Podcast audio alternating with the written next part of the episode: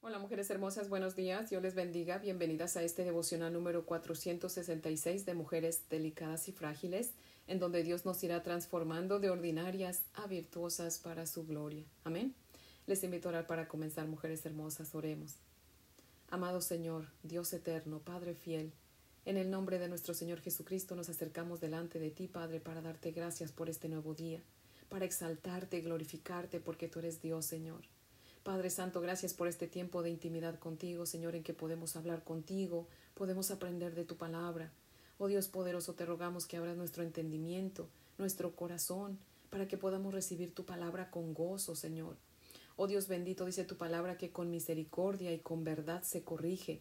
Aquí estamos para que nos corrijas, para que endereces nuestros caminos, nuestros pensamientos, nuestros deseos, nuestras intenciones, con la verdad de tu poderosa palabra, Señor. Ayúdanos, Padre, quedamos en tus manos. Por favor, háblanos, Señor, en el nombre de Jesús. Amén, Padre fiel. Bueno, mujeres hermosas, si tienen su Biblia, por favor, ábranla conmigo en Deuteronomio. Vamos a comenzar nuestro estudio en el capítulo 14 y vamos a estudiar los primeros dos versículos. Deuteronomio capítulo 14 versos 1 y 2. Dice la palabra del Señor así. Hijos sois de Jehová vuestro Dios, no os sajaréis ni os raparéis a causa de muerto, porque eres pueblo santo a Jehová tu Dios, y Jehová te ha escogido para que le seas un pueblo único de entre todos los pueblos que están sobre la tierra. Amén. Ahora les voy a leer el comentario de Matthew Henry que lo explica muy bien. Él dice, Moisés dice al pueblo de Israel que Dios les ha dado tres privilegios distintivos, los cuales eran su honor y eran figura de las bendiciones espirituales de las cosas celestiales con que Dios nos ha bendecido en Cristo Jesús.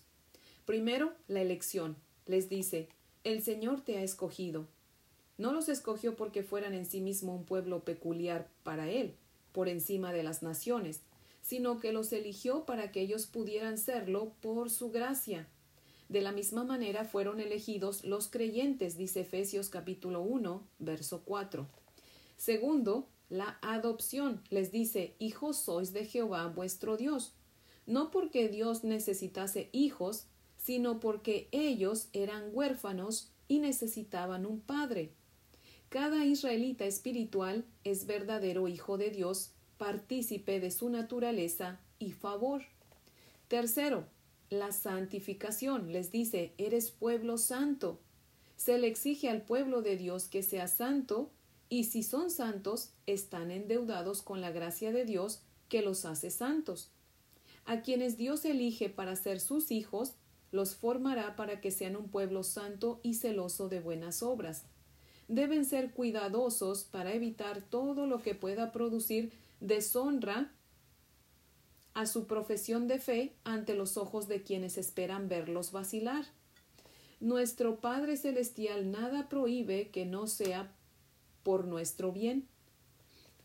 No te hagas daño, no arruines tu salud, tu reputación, tus comodidades domésticas, la paz de tu mente. Especialmente, no asesines tu alma, no seas esclavo vil de tus apetitos y pasiones, no hagas miserables a los que te rodean y no traigas ignomia sobre ti. Apunta a lo que es más excelente y útil. Fin de la cita. Dios por medio de Moisés comienza este verso 1 de aquí de Deuteronomio 14 de una manera muy importante. Él les dice, Hijos sois de Jehová vuestro Dios. En otras palabras, les estaba diciendo, antes de decirles lo que les voy a decir, quiero que recuerden que ustedes son mis hijos. Y es por eso que les ordeno lo siguiente. Y comienza a decirles, no serán cortadas ni se raparán a causa de un muerto Mujeres hermosas, ¿por qué Dios les prohíbe eso a su pueblo? Porque recordemos que ya iban a entrar a Canaán, a la tierra prometida, y ahí iban a ver un sinfín de cosas perversas que los cananeos hacían. Y es por eso que Dios les dice, yo no quiero que ustedes hagan eso. Los cananeos se rapaban y se hacían cortadas en el cuerpo para mostrar su dolor de haber perdido a alguien. Y no solamente por un muerto lo hacían, también lo hacían por sus dioses. Acompáñenme a leer en Primera de Reyes, si tienen su Biblia, por favor, ábranla conmigo. en Primera de Reyes, capítulo 18, verso 28. Primera de Reyes 18, 28 dice, y ellos clamaban a grandes voces y se cortaban con cuchillos y con lancetas conforme a su costumbre, hasta chorrear la sangre sobre ellos. ¿Lo ven? Es por eso que Dios les ordena a su pueblo que ellos no hicieran lo mismo. Bien dice el Señor en 2 de Corintios 7:10, porque la tristeza que es conforme a la voluntad de Dios produce un arrepentimiento que conduce a la salvación sin dejar pesar pero la tristeza del mundo produce muerte. Es muy probable que muchos de ellos, cuando se hacían las cortadas, pues se cortaban demasiado y muchos se causaban la muerte por el desangrado, ¿verdad? Y Dios quería evitar todo eso, por eso es que le dice a su pueblo y nos dice a nosotras, porque esa porción de Deuteronomio, mujeres hermosas, también nos aplica a nosotros. Dios nos está advirtiendo, ¿verdad? Nos está prohibiendo raparnos la cabeza o hacernos cortadas en el cuerpo y en Levítico también nos dice que nos prohíbe hacernos tatuajes por un muerto y si Dios lo dice que tenemos que hacer mujeres hermosas, obedecerlo, ¿verdad? Él dice, si ustedes creen en mí, si ustedes creen en mi palabra, si ustedes dicen creer en mi Hijo Jesucristo, pues ustedes entonces creen que van a venir al cielo cuando se mueran. Y ustedes tienen mi paz, esa paz que sobrepasa entendimiento. Así que cuando alguien se les muera, ustedes saben que si esa persona me conocía, pues va a ir al cielo. Si no me conocía, pues ya sabemos para dónde va, ¿verdad? Va para el infierno. Pero ustedes deben estar en paz porque ustedes me conocen y yo vivo en ustedes, ¿ok? Si ustedes predicaron a esa persona, ustedes deben estar en paz. ¿Por qué? Porque ustedes ya no, no tienen culpa de esa persona que no haya querido escuchar del Evangelio, ¿verdad? Ya no está en sus manos de ustedes y ustedes deben estar en paz. Pero si por alguna cosa ustedes no predicaron la palabra del Señor a ese familiar que se les murió, obviamente pues van a sentir tristeza, pero aún esa tristeza no debe llevarlos al desespero de cortarse y raparse. Mujeres hermosas, es por eso que tenemos que predicar la palabra de Dios a todos los que nos rodean, mujeres hermosas, y a aquellos que se crucen en nuestro camino. Amén. Pero si nosotras somos hijas de Dios y realmente hemos creído a su palabra, nosotras tenemos que actuar como hijas de Dios, ¿verdad? Obviamente somos humanos y cuando alguien se nos muere, pues nos vamos a doler, ¿no? Porque nos va a dar tristeza que mientras estemos de este lado del mundo, pues ya no les vamos a ver. Pero esa tristeza que viene de Dios nos va a llevar a pensar y a meditar en cómo estamos viviendo. ¿Estamos viviendo santamente conforme a la voluntad del Señor? Porque recordemos que sin, santidad, dice su palabra, nadie le va a ver. Entonces esa tristeza que nos da cuando alguien se muere debe llevarnos a arrepentirnos de nuestros pecados y a ponernos en a cuentas con Dios, sabiendo que Dios con la muerte de otro nos recuerda que un día nosotros también vamos a morir. ¿Y a dónde vamos a ir? Y entonces se cumple la palabra del Señor que dice, pues esa tristeza nos guía al arrepentimiento y en consecuencia a la salvación, ¿verdad? Vamos a leer nuevamente el verso 2, mujeres hermosas, de Deuteronomio 14 dice, Porque eres pueblo santo a Jehová, tu Dios, y Jehová te ha escogido para que le seas un pueblo único de entre todos los pueblos que están sobre la tierra.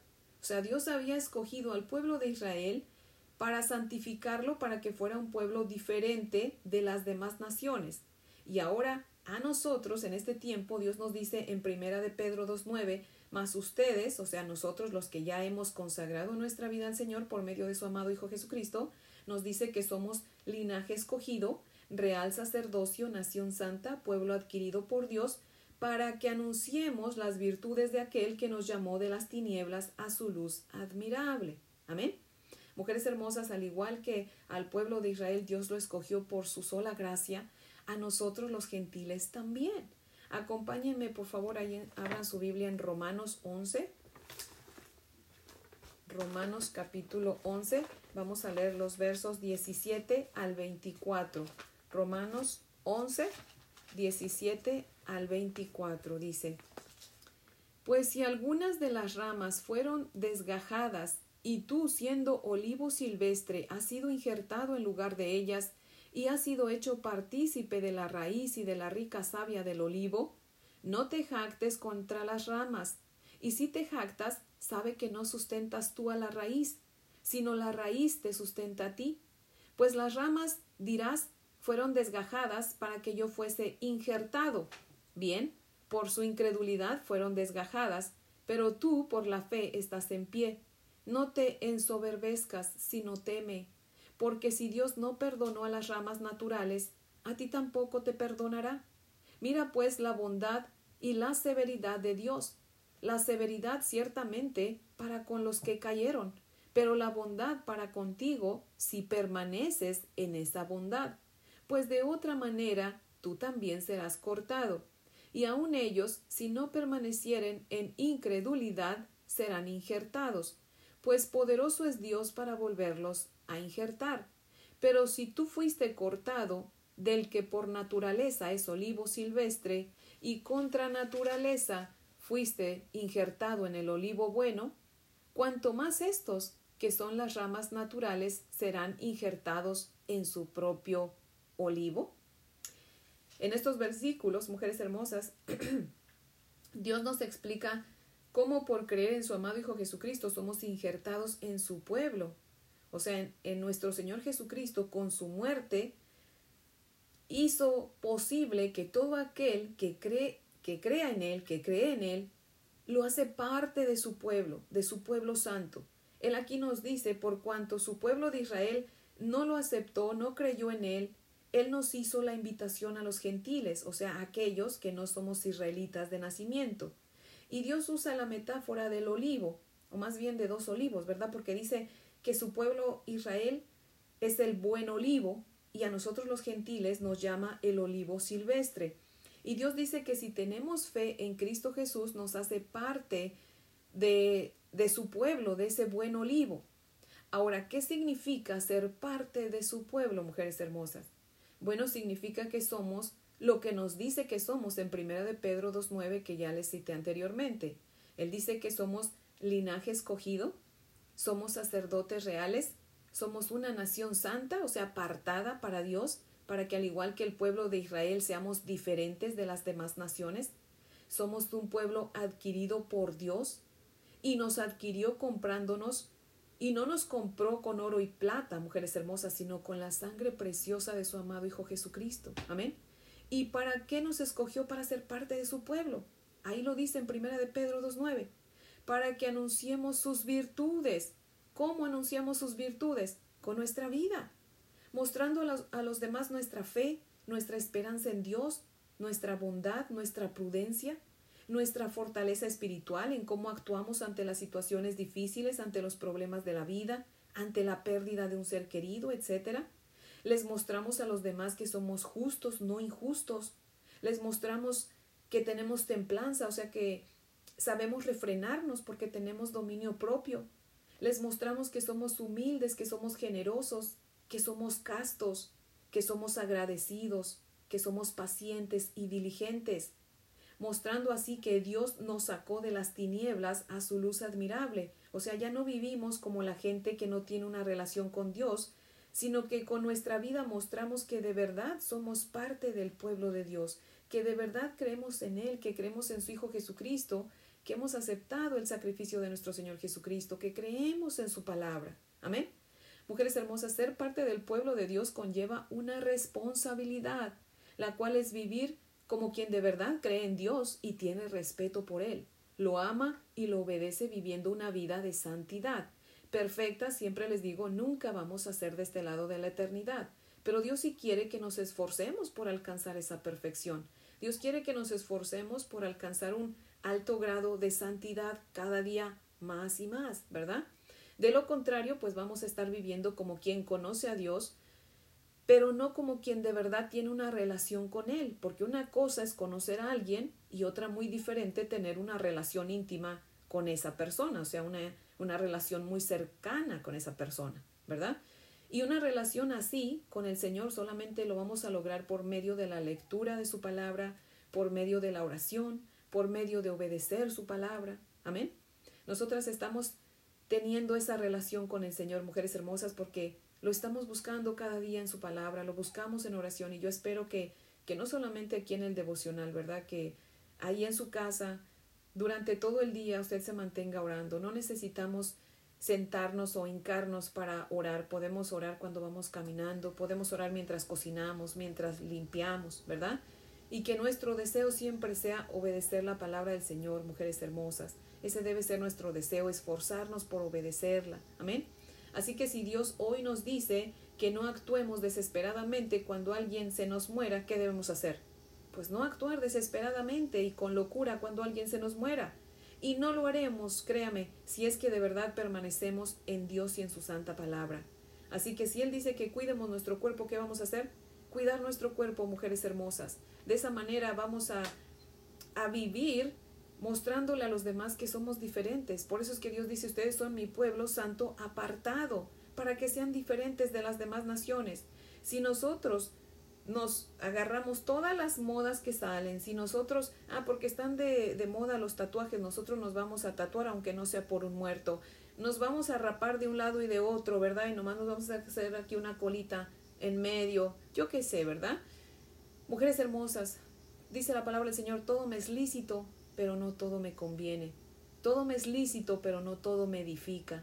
Y la Biblia dice que nuestro cuerpo es templo del Espíritu Santo. En el momento que nosotros aceptamos a nuestro Señor Jesucristo como nuestro Señor y Salvador, dice su palabra que Él nos sella con su Espíritu Santo y somos templo del Espíritu Santo. Así que así como nosotros no vamos a hacer un graffiti dentro del templo, así como nosotros respetamos el templo donde nos reunimos los domingos, ¿por qué no vamos a respetar este cuerpo que es donde mora el Señor? Mujeres hermosas, no es que ah, tatuarse sea pecado en sí, ahí yo se lo dejo ahora sí a su convicción, ¿verdad? A su criterio. Usted vea, hable con el Señor y si el Señor le dice que no es pecado, cada quien, ¿verdad? Pero si el Señor lo está diciendo aquí en su palabra, dice el Señor, el que tenga oídos, que oiga, ¿verdad? Así que mujeres hermosas, nosotros vamos a dar cuentas de este cuerpo que Dios nos prestó, porque este cuerpo es prestado, dice el Señor.